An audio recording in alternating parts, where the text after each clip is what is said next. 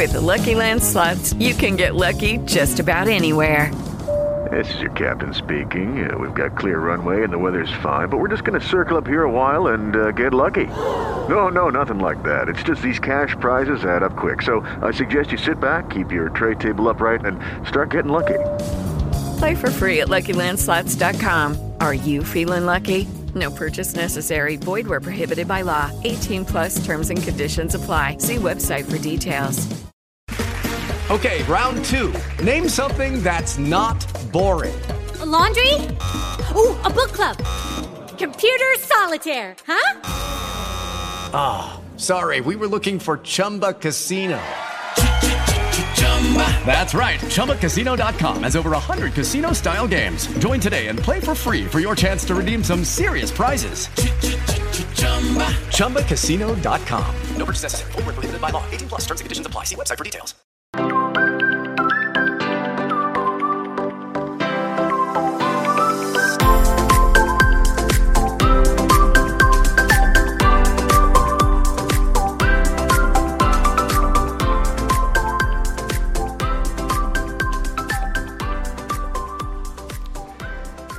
Bienvenidos una vez más a su podcast Live.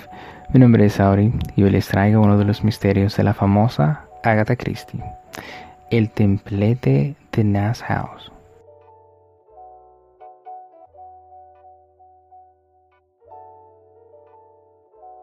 Agatha Christie es famosa por sus novelas de misterio, siendo Hércules Poirot el protagonista casi siempre de todas ellas.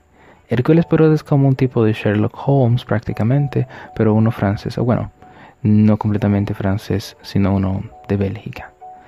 La historia de hoy, el templete de Nass House, lo leí en inglés, que en inglés em, se llama Dead Man's Folly, que en realidad eh, después de haberlo leído me di cuenta que es un spoiler grandísimo a la historia, el mismo nombre.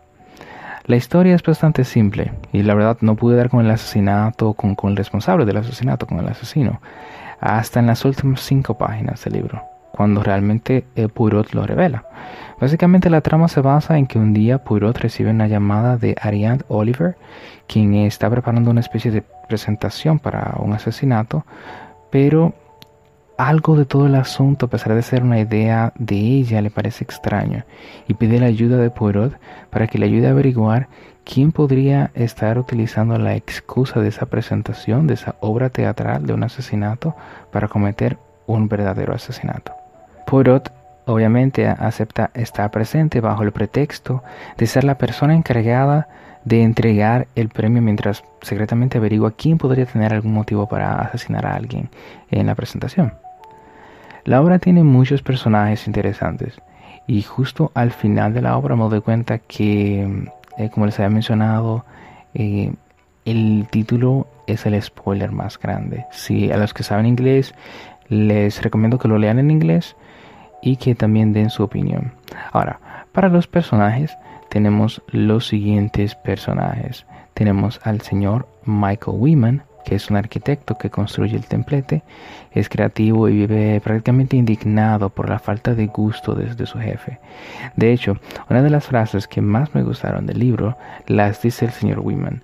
Um, el señor Wiman dice lo siguiente, que las personas que tienen el dinero suficiente para construir cosas rara vez tienen la creatividad o el ingenio para hacerlo bien. Y aquellas que tienen la creatividad y el ingenio nunca tienen el dinero para poder hacerlo. Es algo que realmente me puso a pensar. Tenemos también otro personaje, la señora Foliat, que es, bueno, quien era la antigua dueña prácticamente de Nass House. Nass House es prácticamente esa mansión del lugar eh, que siempre ha estado ahí y ha pertenecido a los Foliat. Y aún hasta el día de hoy realmente la señora Foliat siente eh, propiedad, siente que ese sitio es de ella, a pesar de que lamentablemente no sea el caso. El señor George Stops, que es el actual dueño de Nass House, que tiene una, personalidad muy magnética y es una persona eh, de buena reputación.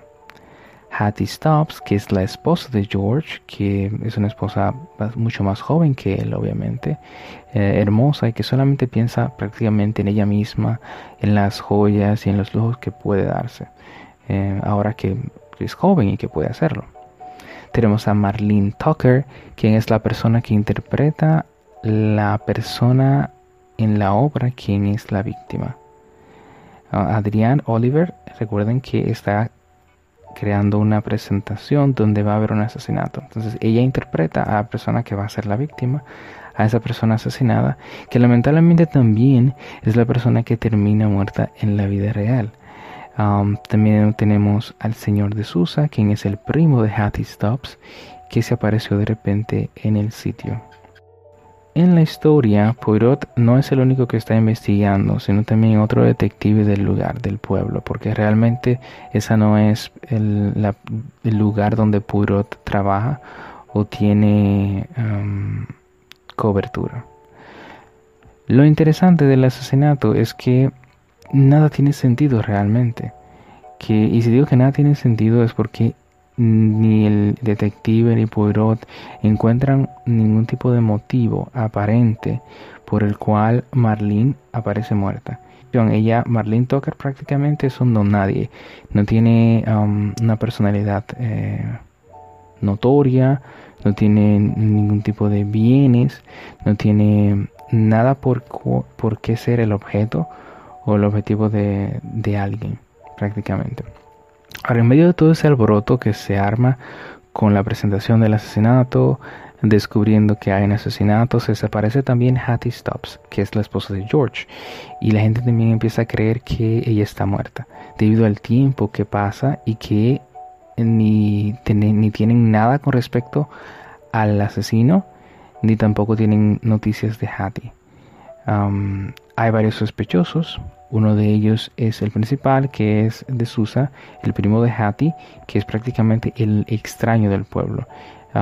Realmente no tiene ninguna otra evidencia que apunte a otra persona del pueblo y prácticamente el pana llega al sitio y ya se encuentra con todo este problema.